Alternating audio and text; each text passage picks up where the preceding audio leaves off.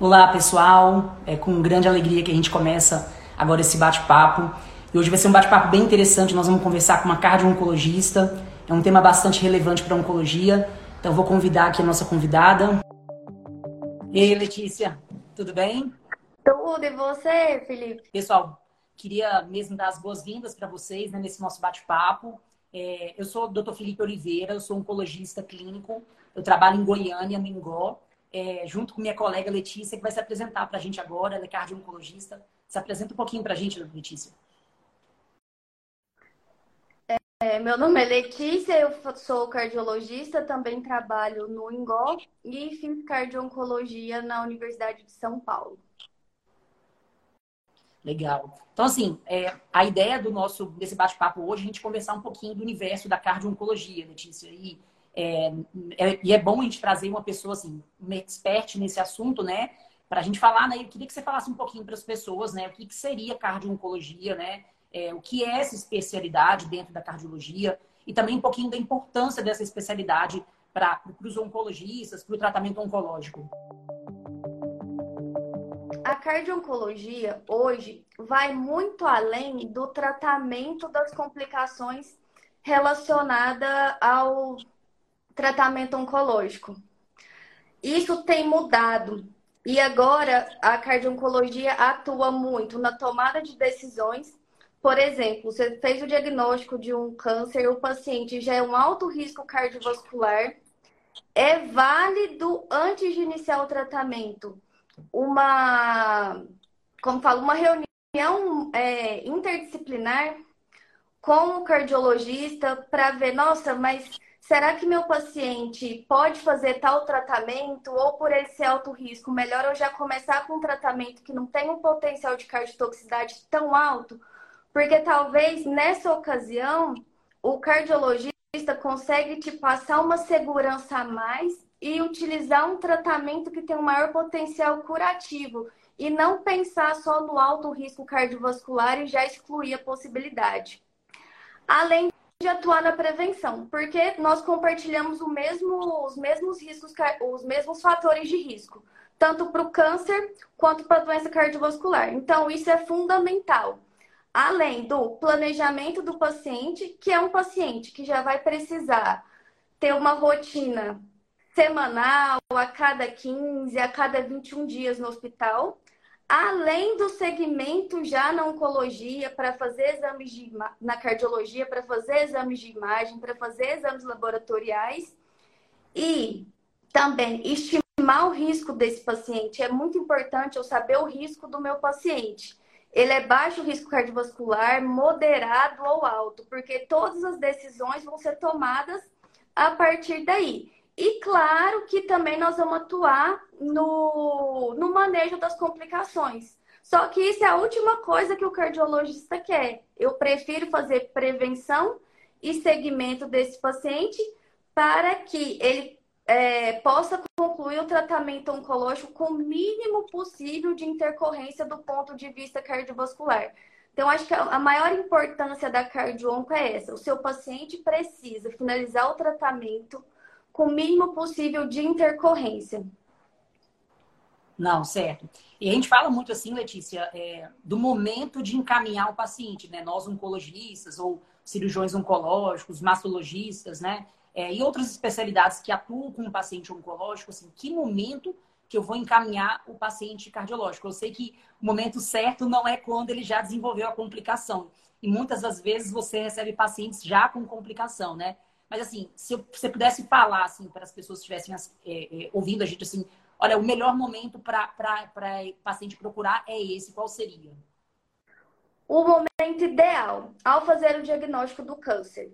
Porque, como eu já disse anteriormente, pode ter aquele pequeno desconforto ali de um paciente já de alto risco cardiovascular com uma fração de ejeção, vamos dizer assim, 45%. E aí, vou usar antraciclina ou não vou?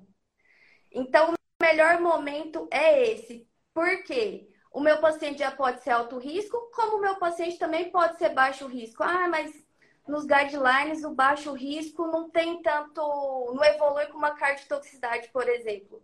não evolui no geral, mas no mundo particular de cada um tem o paciente jovem de baixo risco que faz uma disfunção. E eu preciso saber se o paciente tem uma função cardíaca normal antes de começar o tratamento, porque se no meio do tratamento o paciente fica sintomático, você solicita um ecocardiograma, por exemplo, ele vem alterado, já era alterado ou é uma nova alteração? Uhum. Então também fica essa dúvida. Então, o segmento de preferência antes de iniciar o tratamento, durante todo o tratamento, porque a maioria das complicações vão ocorrer ali durante a, o tratamento quimioterápico, ou imunoterápico, ou com terapia-alvo. E após o tratamento, que são os sobreviventes de câncer. Eu preciso seguir esse paciente. Tem medicações que vai ter risco após um ano, mesmo que 1%. Existe. Uhum. Mas também tem a radioterapia, que vai causar dano 5, 10 anos após. O paciente nem lembra que fez radioterapia e evolui com uma alteração cardíaca. Uhum. E a gente conversa muito também é, nas nossas reuniões, Letícia, daquela questão da janela de oportunidade, né? É, sim, queria que você falasse um pouquinho pra gente, assim, aquele paciente, às vezes, que é, nunca procurou um cardiologista, ou nunca pensou em procurar um cardiologista, e uma mulher descobriu um câncer de mama, e aí passa com um cardiologista, né? O que, que você acha, assim? Exato. A janela de oportunidade é muito importante, porque às vezes é esse típico paciente fez o diagnóstico porque foi a primeira vez que foi ao médico, mas talvez já tenha uma hipertensão ali relacionada, que já é um fator de risco para o paciente ter o maior potencial de desenvolver uma cardiotoxicidade. E nós sabemos, não existe uma prevenção para cardiotoxicidade. Saiu agora no guideline europeu uma estudo indicação 2A, 2B. Nós não vamos tratar o paciente uma prevenção sem indicação. Isso é fato. Mas se eu pego um paciente hipertenso, eu posso direcionar o tratamento dele para uma proteção cardíaca. Então, eu vou estar tratando a hipertensão e, ao mesmo tempo, prevenindo uma disfunção cardíaca ali relacionada, por exemplo, aos antracíclicos, a inibidores anti-HER2. Então, isso para o paciente é muito bom, que é só uma adaptação medicamentosa. E assim, após o tratamento, assim, né? O paciente que termina o tratamento, é, às vezes um tratamento cardiotóxico, né? Como é que é esse acompanhamento, assim? Como é que ele continua esse acompanhamento? A gente sabe que com o oncologista ele continua passando de tempos em tempos, né? Para ser avaliado, para ser examinado, muitas das vezes com exames de imagem. E, e como é que é esse acompanhamento com o cardio-oncologista? Na cardio, vamos supor, pensando no paciente que usou antracíclico, doxorubicina, por exemplo. Ele vai, finalizou o tratamento, ele tem que repetir um eco, pelo menos com três meses após e 12 meses após. Claro que isso vai mudando à medida que você está ali seguindo o paciente. Se for um paciente que fez radioterapia, ele precisa ser avaliado pelo menos nos primeiros cinco anos, uma vez ao ano, depois dá para espaçar a cada cinco anos. E o detalhe, a maioria dos pacientes já vão adquirindo fatores de risco cardiovasculares, principalmente os maiores de 60 anos. Então, é um paciente que já precisa ficar com a cardiologia pelo menos uma visita anual. E tem aquele paciente que desenvolveu cardiotoxicidade durante o tratamento. Esse paciente vai seguir por tempo indeterminado, porque o tratamento que eu inicio para uma disfunção cardíaca com queda da fração de ejeção, eu não vou suspender esse tratamento. Uhum. Então, o tempo fica indeterminado e vai ser muito relativo de cada caso. Entendi. Não, ótimo. É, e assim, você falou um pouquinho, né, das medicações, né, que são mais cardiotóxicas, assim. Então, mas aponta para a gente, assim, aquelas medicações mais cardiotóxicas que o oncologista tem que ficar mais de olho, que o cardio-oncologista tem que ficar de olho? Quais seriam? As duas principais são os antracíclicos, doxorubicina, por exemplo, e os inibidores HER2, o trastuzumab. São as duas principais. É válido lembrar que os antracíclicos são dose dependentes. Então, o paciente que precisa ser reexposto e passou de 240 miligramas por metro quadrado. É um paciente que já merece uma atenção, ou os pacientes que vão de sarcoma, que recebe uma dose alta. Uhum.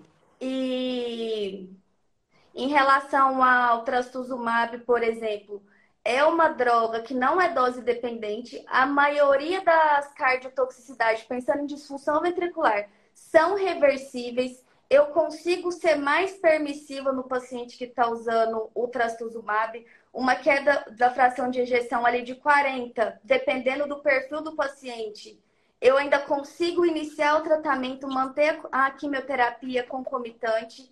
Já com a doxorubicina, ela é potencialmente reversível, mas esse potencialmente, se eu estou seguindo o paciente desde o início, talvez ele não venha logo com uma queda da fração de ejeção, mas ele começa a dilatar ventrículo esquerdo, altera marcadores ou tem uma redução no echo strain. Então já é um alerta que é o paciente que vai desenvolver. Então, se eu começo a tratar logo no início, lembrando que a maioria são assintomáticos, o paciente não vai ter nada, quando ele fizer vir a sentir alguma coisa, já está avançado, eu consigo, se eu estou seguindo desde o início, ter uma resposta melhor, uma modelação muito mais eficaz do meu cardio.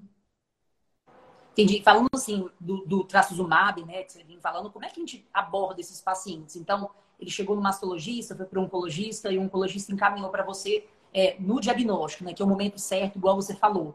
Como é que você faz, né? A gente, você falou um pouquinho do ecocardiograma, mas qual que é a periodicidade que você faz? É, como que você avalia esse ecocardiograma e, e, de quanto em quanto tempo você vai repetir é, para avaliar esse paciente e potencial cardiotoxicidade do terasumab? Na primeira avaliação, o paciente vai fazer um, um check-up cardiológico, porque poucos vão ter esse segmento já. Então, eu preciso fazer um ecocardiograma. Claro que vai depender do risco do paciente, se é baixo, moderado ou alto risco. Mas o ecocardiograma e pelo menos um eletro, todos os pacientes precisam ter um basal. E o segmento com o trastuzumab fica mais ou menos a cada três ciclos. Então, eu faço um basal, vou repetir com, no terceiro ciclo, no sexto ciclo, no término do tratamento e um ano após. Mas nisso o paciente está muito orientado aos sintomas da insuficiência cardíaca. Por quê? O que, que acontece? Quando você prescreve a químio, o paciente tem efeito colateral na mesma semana. Às vezes ele tem um cansaço, tem uma falta de ar, mas ele sabe que aquilo ali vai melhorar. Se for da parte cardíaca, não melhora. Pelo contrário, tende a piorar. Daí o eco é repetido se o paciente tiver qualquer clínica em qualquer momento. Uhum. Tá certo.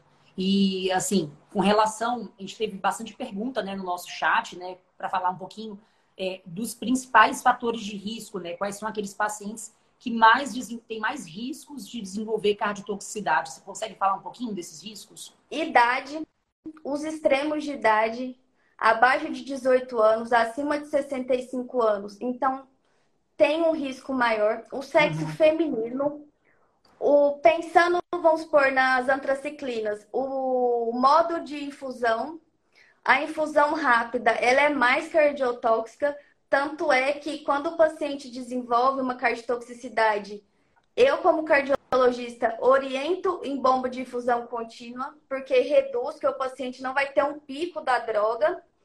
Se o paciente teve radiação no mediastino, principalmente mama esquerda, concomitante ou histórico prévio. Então, eu aumento o risco desse paciente vir a desenvolver cardiotoxicidade. Se tem doença cardiovascular prévia, a hipertensão já pontua, talvez o paciente tenha alguma miocardiopatia, já tem um histórico de um infarto. Distúrbio de eletrolítico, os pacientes fazem muito, né? Então, também tem que ficar atento a isso. Se eu já começo com o paciente com uma fração de de risco, e terapia concomitante, se eu estou falando de antraciclina, se eu estou fazendo trastuzumab junto, eu aumento. Se eu estou fazendo ciclofosfamida, eu aumento esse potencial também. Entendi. E fala um pouquinho para a gente, Letícia, assim, em relação às, às toxicidades da imunoterapia, assim, às vezes cardíacas, né? A gente está usando cada vez mais essa classe de medicações, né? E a gente sabe que a imunoterapia ela pode causar toxicidade no corpo inteiro, né? Pneumonites, mas também miocardites, né?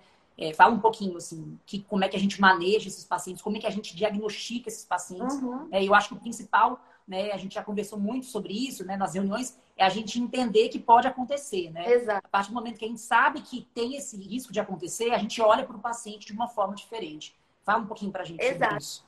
A imunoterapia tem que ficar atento, porque não é tão comum, mas existe e é um diagnóstico que, se você não pensar, não vai fazer o diagnóstico. Primeiro, ela pode causar toxicidade, tanto inflamatória, miocardite, a pericardite, e, e também pode ter infarto, pode causar disfunção ventricular e Takotsubo, que simula um infarto, mas quando vai para o cateterismo não tem nenhuma alteração. É uhum. totalmente. É, vai durar um momento e depois ele é totalmente reversível. E principalmente após a segunda infusão. Claro que tem eventos mais tardios, mas o pico principal é entre a primeira e segunda infusão.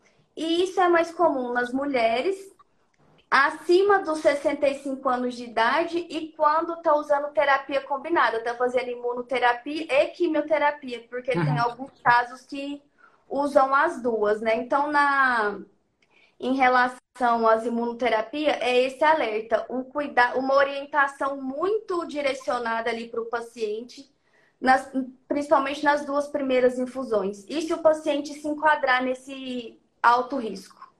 Certo. E, assim, você falou um pouquinho, né? Mas eu queria que você comentasse um pouquinho mais sobre a radioterapia, né? E esse efeito mais tardio que pode acontecer.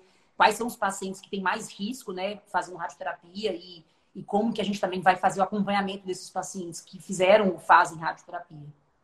A radioterapia, hoje, nós ainda pegamos aqueles pacientes de 10, 15 anos atrás, onde não era uma radioterapia direcionada, porque hoje, com o avanço tecnológico, o acometimento cardíaco reduziu muito, porque é tudo muito direcionado. Mas é pode ele causa principalmente acelera a formação de placa de aterosclerose. Então, se o paciente já tem uma predisposição, ele vai aumentar ainda mais. Se ele não tem, ele pode vir a ter, e isso acontece 5, 10 anos após. E Pode ter acometimento no pericárdio, pode ter acometimento valvar também. O acompanhamento, o paciente já vai ter um eco prévio do início do tratamento. Com cinco anos, repete, faz uma prova, um teste isquêmico, um teste ergométrico, por exemplo, se o paciente não está tendo sintomas. Segue com 10 anos, tipo com 10 anos. Então, varia muito também do, dos fatores de risco cardiovasculares que o paciente já tem. Mas é importante porque o paciente esquece que ele fez radioterapia. Então, ele precisa guardar muito bem o histórico dele oncológico, o que, que ele fez de químio, a dose que usou, por quanto tempo, quanto ele fez de radioterapia, quantas sessões, a quantidade que foi, e carregar isso para a vida, porque faz toda a diferença. Sim, sim. E assim, a gente está falando, né, Letícia, de é, quando a gente fala de cardio-oncologia, né, a gente conversa mais ou menos aqueles pacientes que a gente está oferecendo um tratamento curativo, né? E a gente tem medo de, de causar uma disfunção cardíaca né, no nosso tratamento, falo nós oncologistas, um paciente que a gente está oferecendo um tratamento potencialmente curativo, que vai viver mais 10, 20, 50 anos, a depender da idade do paciente do diagnóstico, né? Mas acontece também que os nossos pacientes que estão em tratamento assim já metastático, né, para doença é, com intuito paliativo, né, de controle de doença, eles estão vivendo muito, né? A gente, com o advento da imunoterapia, de outros tratamentos direcionados, a gente está pegando pacientes cada vez mais, vivendo mais. E aí, qual, o que, que a gente está é, levando, dando para esses doentes, né? É uma toxicidade cardíaca maior, então a gente tem que cuidar desse, de, dessa parte também. Né? Então, já que esse paciente que antes, por exemplo, tinha um câncer de pulmão, que vivia um, um ano e meio, dois anos, ele está vivendo cinco anos, seis anos, ele vai viver mais tempo, eu tenho que oferecer para ele é, é, é, é, um cuidado maior, não só para a parte oncológica, mas também no coração dela, né? Então, eu queria que você falasse um pouquinho também sobre isso, assim, né? A gente tem cada vez mais pacientes no consultório que estão vivendo muito tempo, e aí a gente precisa de cuidar é, de todas as partes desse paciente, né? Não só do câncer, né? Então a gente tem que tratar a oncologia não como um, o câncer do paciente, mas o paciente como um todo, né? O que, que você acha, assim? felizmente evoluiu muito na parte da oncologia. Então é o que você falou, os pacientes vivem muito mais, a expectativa de vida aumentou muito. Se eu aumento a expectativa de vida, é sinal que meu paciente está passando dos 60 anos. A partir dos 60, eu começo a colecionar fatores de risco para as doenças cardiovasculares. É o aumento de peso após a menopausa, é o sedentarismo, é o colesterol que não está controlado, é aquela hipertensão ali mais ou menos controlada, é um diabetes, tem um histórico familiar que a gente não consegue alterar, mas eu preciso fazer o acompanhamento desse paciente, porque é o que você falou, evoluiu bastante os pacientes, a maioria, os tratamentos são com intuito curativo, mas se eu deixo o tratamento oncológico como um fator a mais de risco cardiovascular, e nós sabemos que a insuficiência cardíaca, infelizmente, hoje, é, causa mais óbito do que o câncer, eu não posso perder esse paciente pela parte cardiovascular. Sim. Sim. E aí a importância de uma equipe multidisciplinar tratando esse paciente, né?